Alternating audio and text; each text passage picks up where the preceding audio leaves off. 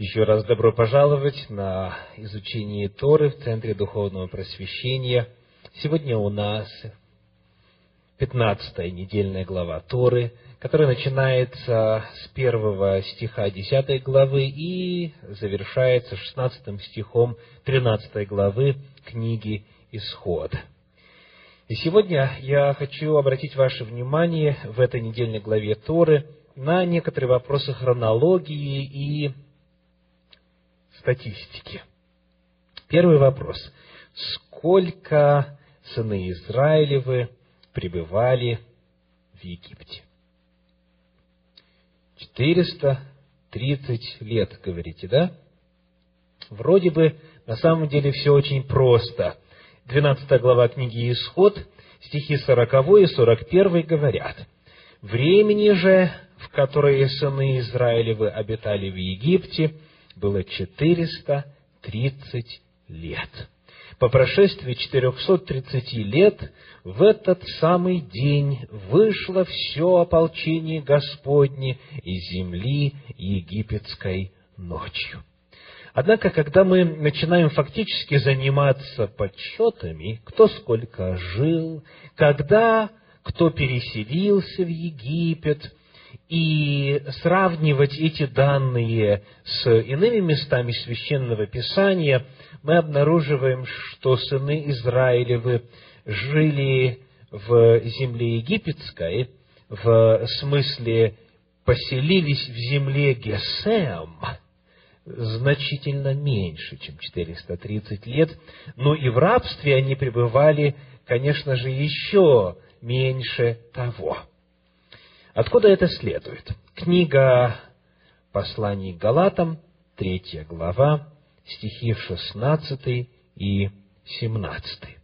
Но Аврааму даны были обетования и семени его. Не сказано и потомкам, как бы о многих, но как об одном, и семени твоему, которое есть Христос.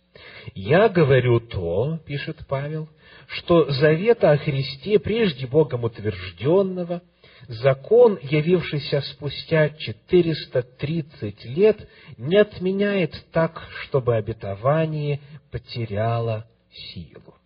Апостол Павел говорит о том, что от времени, когда Аврааму даны обетования о Мессии, до закона прошло 430 лет.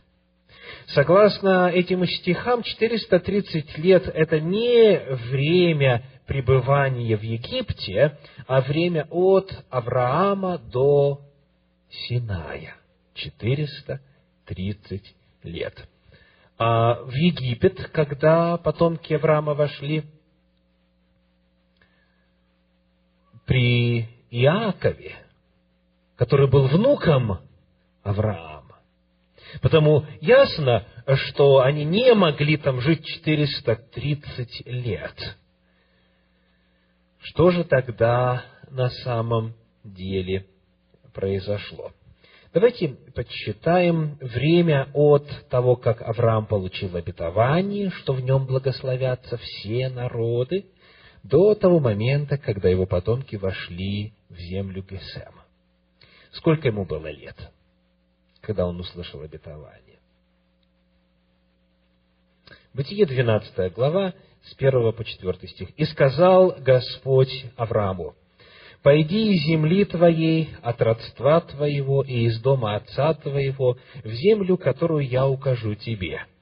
Я произведу от тебя великий народ, и благословлю тебя, и возвеличу имя твое, и будешь ты в благословении я благословлю благословляющих тебя, и, про, злословящих тебя прокляну, и благословятся в тебе все племена земные. Вот это обетование. Так? Сколько ему лет? И пошел Авраам, четвертый стих, как сказал ему Господь, и с ним пошел Лот. Авраам был семидесяти пяти лет, когда вышел из Харана. Итак, когда Аврааму семьдесят пять лет, он слышит обетование – о том, что в нем и в семени его, которое есть Христос, благословятся все народы. Итак, ему 75. Сколько ему было лет, когда у него родился Исаак? Сто лет, конечно. То есть мы добавляем сколько? 25. 25 лет прошло со времени того, как прозвучало обетование. Итак, это в действительности описано в Торе, ему было 100 лет, когда родился Исаак. Идем дальше. Когда у Исаака рождаются дети, Исаав и Иаков, сколько ему было лет? Верно, 25 глава книги Бытие, стихи 25-26. Первый вышел красный, весь как кожа, косматый, и нарекли ему имя Исав. Потом вышел брат его, держась рукою свою запятую Исава, и наречено ему имя Иаков. Исаак же был шестидесяти лет, когда они родились. Итак, двадцать пять плюс шестьдесят. И вот сколько же было лет Иакову, когда он и все его потомки вошли в Египет, поселились в земле Гесем? Сто тридцать лет. 47 глава книги Бытие, стихи 8 и 9. Фараон сказал Иакову, сколько лет жизни твоей? Иаков сказал фараону, дней странствования моего сто тридцать лет, малы и несчастны дни жизни моей, и не достигли до лет жизни отцов моих во днях странствования их. Итак, считаем, двадцать пять плюс шестьдесят плюс сто тридцать, получается двести пятнадцать лет. Итак, 430 – это время от того момента, когда Авраам услышал обетование – до момента дарования закона. Из них 215 лет Авраам и его потомки кочевали по земле обетованной. И вот спустя 215 лет, то есть ровно в середине этого промежутка времени, этого периода, они поселяются в земле Гесем, то есть непосредственно у а, сердца Египта. Таким образом, сколько они всего прожили вот там вот, непосредственно в дельте Нила, 215 лет. Очень хорошо. 215 лет. Теперь, давайте посмотрим, как же тогда а, это все согласовать. Ведь у нас есть еще и пророчество. Есть пророчество, которое дано было Аврааму касательно продолжительности времени, в отношении его потомков. Книга Бытие, 15 глава, стихи с 13 по 16. Бытие, 15 глава, с 13 по 16. «И сказал Господь Аврааму, знай, что потомки твои будут пришельцами в земле не своей, и поработят их, и будут угнетать их четыреста лет. Но я произведу суд над народом, у которого они будут в порабощении, после сего они выйдут с большим имуществом, а ты отойдешь к отцам твоим в мире и будешь погребен в старости доброй. В четвертом роде возвратятся они сюда, ибо мера беззакония морей в доселе еще не наполнилась. Итак, появляется еще одна цифра. Какая? Четыреста лет. Значит, есть четыреста тридцать, есть четыреста. Как они согласуются друг с другом? Давайте посмотрим повнимательнее на детали этого пророчества. Здесь у нас несколько предсказаний, что будет с потомками Авраама. Первое, сказано, потомки твои будут пришельцами в земле не своей. Указан ли период, сколько они будут пришельцами? Не указан. Сам Авраам уже был пришельцем. Правда? И Исаак был пришельцем, и Иаков был пришельцем, и сыны Иакова были пришельцами. То есть они были пришельцами с момента, когда Авраам вышел от дома отца своего, из земли своей, и они поселились в качестве уже владельцев ханаанской земли. То есть, а, что началось с выходом их из рабства, только спустя 430 лет после обетования Авраама, после выхода Авраама. Потому, обращаю ваше внимание, пришельцами будут, срок не указан. Я еще раз прочитаю, как тут сказано. Сказано, потомки твои будут пришельцами в земле не своей. Это первое предсказание. Второе, что еще сказано? Поработят их, да? Указано ли, сколько будет длиться рабство? Есть ли период?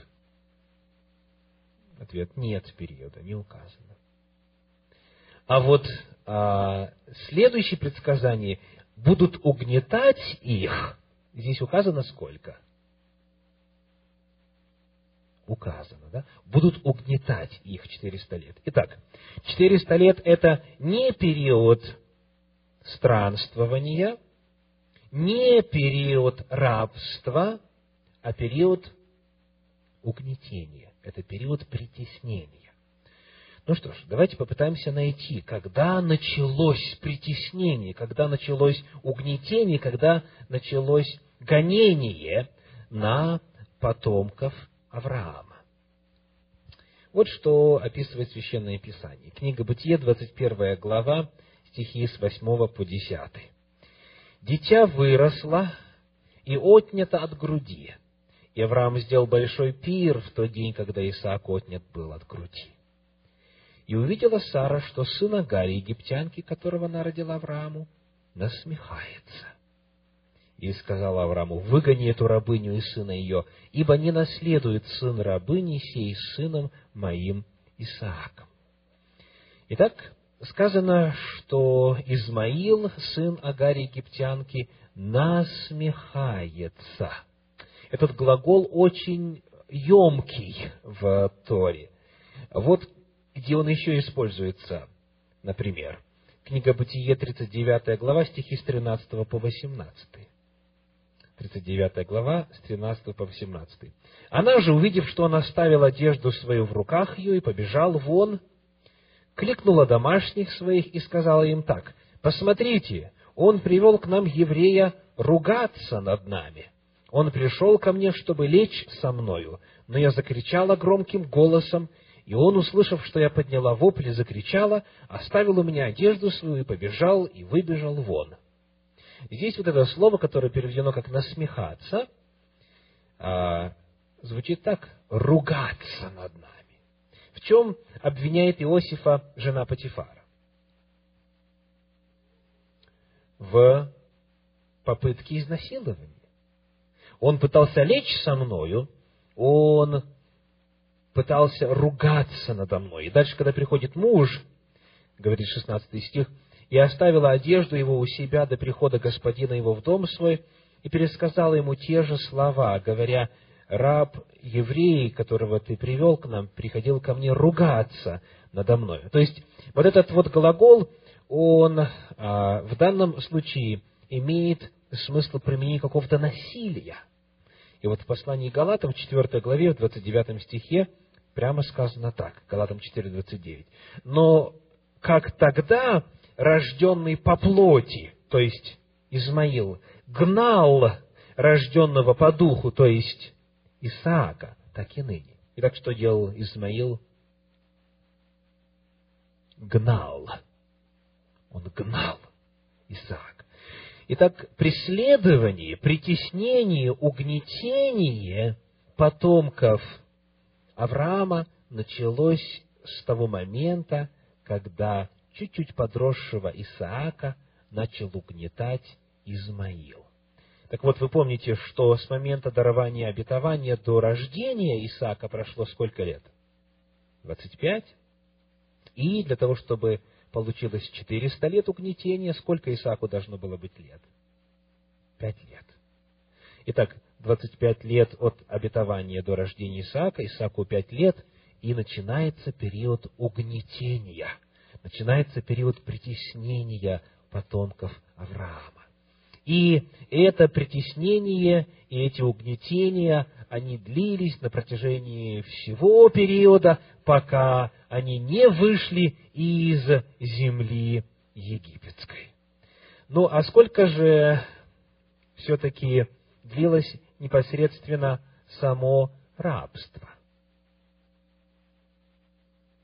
Мы уже выяснили, что они 215 лет жили в земле Гесема. Скажите, пока жив был Иосиф, как им жилось? Лучше, чем всем остальным, правда? Мы говорили об этом несколько недель назад. Но вот что происходит. Книга Исход, первая глава, стихи с 6 по 11. Исход первая глава, стихи 6 по 11. «И умер Иосиф, и все братья его, и весь род их. А сыны Израилевы расплодились, и размножились, и возросли, и усилились чрезвычайно, и наполнилась ими земля та. И восстал в Египте новый царь, который не знал Иосифа, и сказал народу своему, «Вот народ сынов Израилевых многочислен и сильнее нас, перехитрим же его, чтобы он не размножался. И иначе, когда случится война, соединятся, соединится и он с нашими неприятелями и вооружится против нас и выйдет из земли нашей». И поставили над ним начальников работ, чтобы изнуряли его тяжкими работами, и он построил фараону Пифум и Рамзес города для запаса. Итак, э, сыны Израиля попадают фактически в рабство только лишь после смерти Иосифа. Можем ли мы подсчитать, сколько фактически они были в рабстве? Мы знаем, что когда наступило время смерти Иосифа, Ему было 110 лет. Об этом записано в 50 главе книги Бытия, в 26 стихе. «И умер Иосиф 110 лет, и набальзамировали его, и положили в ковчег в Египте». Так ему 110 лет. Помните ли вы, сколько ему было лет, когда его отец и все сыны Израилева пришли в Египет? Сколько и было Иосифу лет? тридцать девять. Тридцать девять. Иосифу было тридцать, когда он предстал пред лице фараона, будучи э, приглашен из темницы. Потом было семь лет изобилия, потом было два года голода. Вот тогда отец и его братья и вся родня переезжают. То есть ему 39 лет. Итак, ему 39 лет, когда сыны Израилевы поселяются в земле Гешем – и, соответственно, сколько они прожили там на момент его смерти, 110 минус 39 равно 71. 71 год. Ну что ж, теперь можем с легкостью подсчитать, каков был максимальный период рабства. Сколько они жили в земле Гесем? 215 минус 71 равно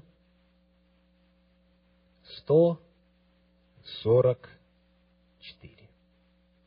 Легко запомнить. 144. То есть максимум они могли быть в рабстве 144 года. Мы не знаем, сразу же на следующий год началось рабство, сразу же сменилась династия фараонов или нет, но максимальный период это 144 44 года. Потому знаете, что в следующий раз, когда вас спросят, сколько сыны Израиля были в египетском рабстве, пожалуйста, не отвечайте 430 лет, потому что это не соответствует действительности. Но все-таки, конечно же, вопрос остается. Что означает вот эта фраза, которую мы прочитали в самом начале в книге «Исход» в 12 главе, в стихах э, 40 и 41. «Времени же которые сыны Израилевы обитали в Египте, было 430 лет. А богословы отвечают на этот вопрос следующим образом. Когда Авраам вышел из Харана, территория Ханаана принадлежала Египту. То есть территория, на которой он передвигался, жил, путешествовал, кочевал и так далее, она была египетской территорией. И а, это явственно видно из найденных документов, в том числе и из табличек, а, найденных в э, местечке Тель-Амарна. А, найдены письма между э, египетскими фараонами и их э, вассалами на территории ханаанского, на территории ханаанских государств.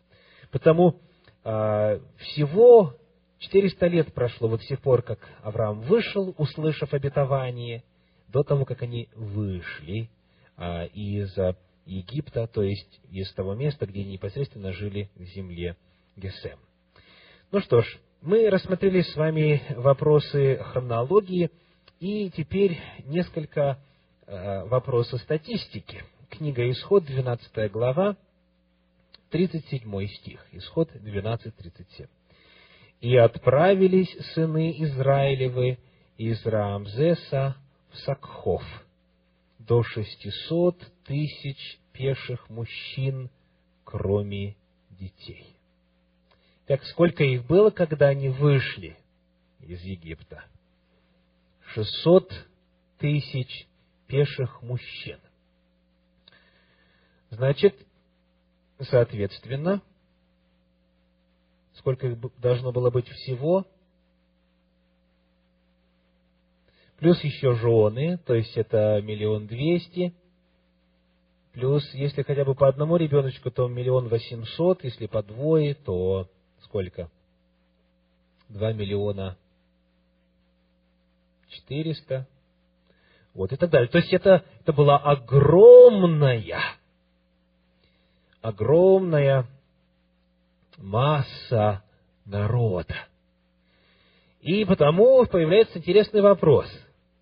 Как же им удалось так расплодиться за 215 лет? Сколько их было, когда они вошли в Египет, то есть в землю Гесем? Давайте прочитаем, что сказано в книге «Бытие», в 46 главе, в стихах 26 и 27. «Всех душ, пришедших с Иаковом в Египет, которые произошли из чресл его, кроме жен сынов Иаковлевых, всего шестьдесят шесть душ. Сынов Иосифа, которые родились у него в Египте, две души. Всех душ дома Яковлева, пришедших в Египет, семьдесят. Семьдесят, да, то есть было семьдесят человек. Или же, если быть точнее, семьдесят не человек, а мужчин. Еще раз. Кроме жен сказано. Да? Кроме жен. Таким образом, если мы добавим сюда и жен, то тогда получится 140, да? В среднем умножаем на 2, да, 70 умножить на 2, получается 140. Итак, очень интересно, что в 46 главе, 7 стих, в 46 главе книги Бытия говорит, «Сынов своих и внуков своих с собою, дочерей своих и внучек своих, и весь род свой перевел он с собой в Египет». То есть, упоминается, что он и дочерей, и внучек, однако в перечислении мы находим только лишь имя одной дочери, как ее зовут, Дина, и имя одной внучки. Ее звали Серах. 46 глава, 17 стих.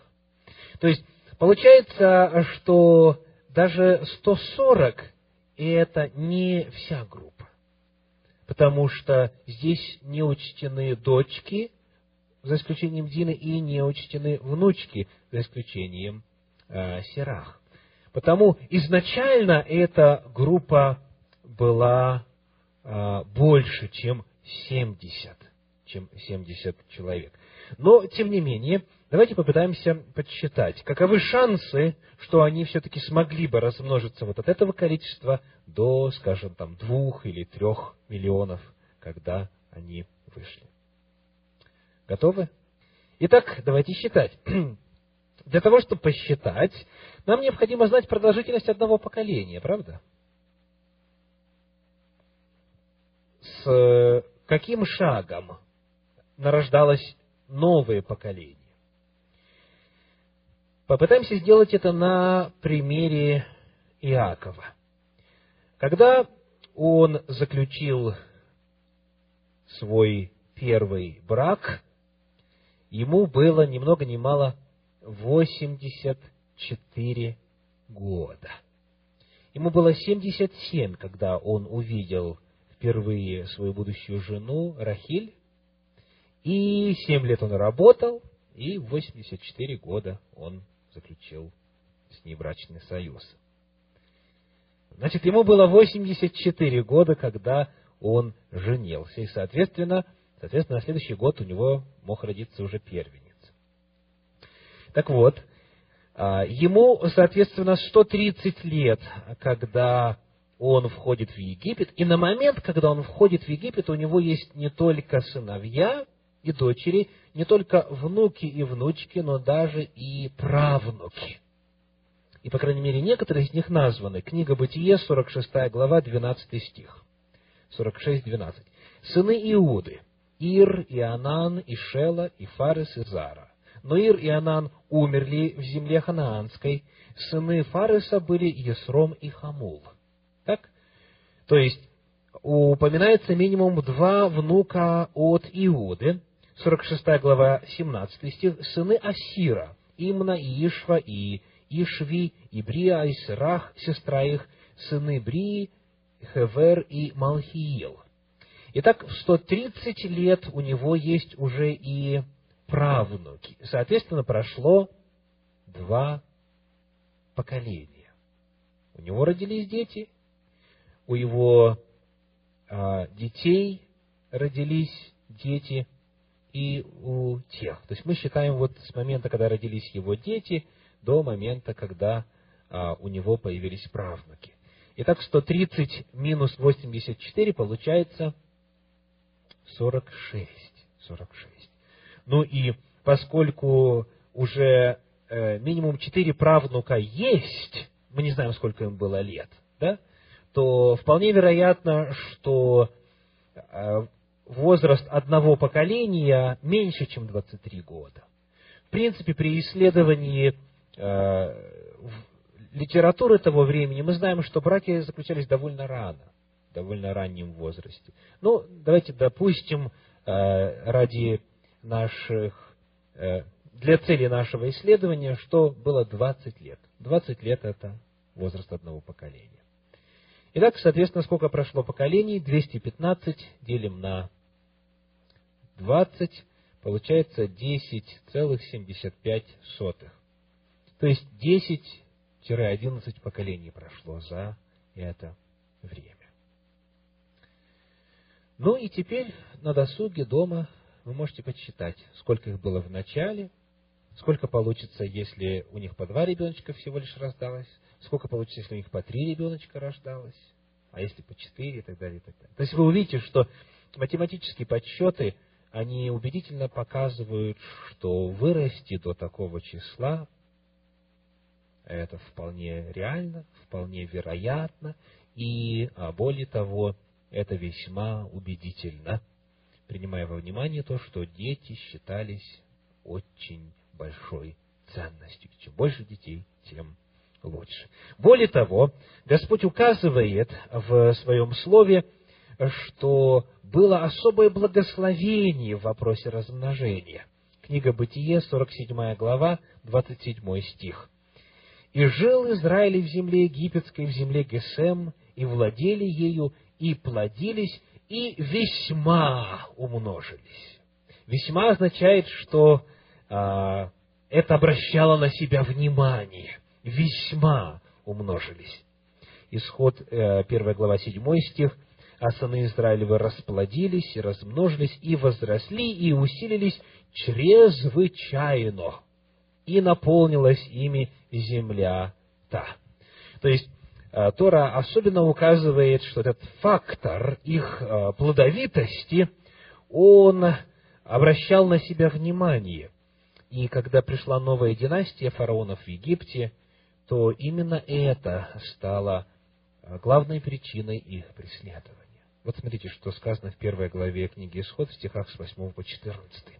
«И восстал в Египте новый царь, который не знал Иосифа, и сказал народу своему, «Вот народ сынов Израилевых многочислен и сильнее нас. Перехитрим же его, чтобы он не размножался. Иначе, когда случится война, соединится и он с нашими неприятелями и вооружится против нас и выйдет из земли нашей. И поставили над ним начальников работ, чтобы изнуряли его тяжкими работами. И он построил фараону Пифом и города для запасов. Но чем более изнуряли его, тем более он умножался, и тем более возрастал, так что опасались сынов Израилевых. Каким образом а, фараон пытался решить проблему чрезвычайного умножения сынов Израилевых путем тяжести работ? Разве есть какая-то взаимосвязь здесь? Почти нету. Значит, фараон каким-то чудом догадался, что если заставить людей сильно работать, как тут сказано, 13 стих, и потому египтяне жестокостью принуждали сынов Израилевых к работам и делали жизнь их горькой от тяжкой работы над глиной и кирпичами, от всякой работы полевой, от всякой работы, которые принуждали их жестокостью. При такой сильной физической усталости фараон надеялся, будет, соответственно, не до любви, и, соответственно, детей будет рождаться меньше. Это был первый способ попытки контроля деторождения у сынов Израилевых. Но ничего не помогало. Сказано, чем больше принуждали, тем больше он умножался. Тогда фараон решил пойти другим путем. Прием номер два. Э, стихи с 15 по 20, первой главы книги Исход.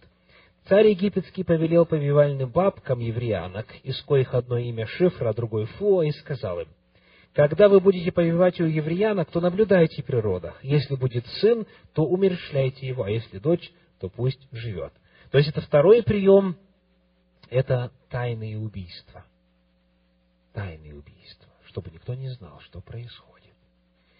Чтобы даже родители младенца не знали, от чего он умер. Но когда этот прием тоже не срабатывает, как говорит 20 стих, «За сие Бог делал добро повивальным бабкам, а народ умножался и весьма усиливался». То есть народ продолжает расти численно.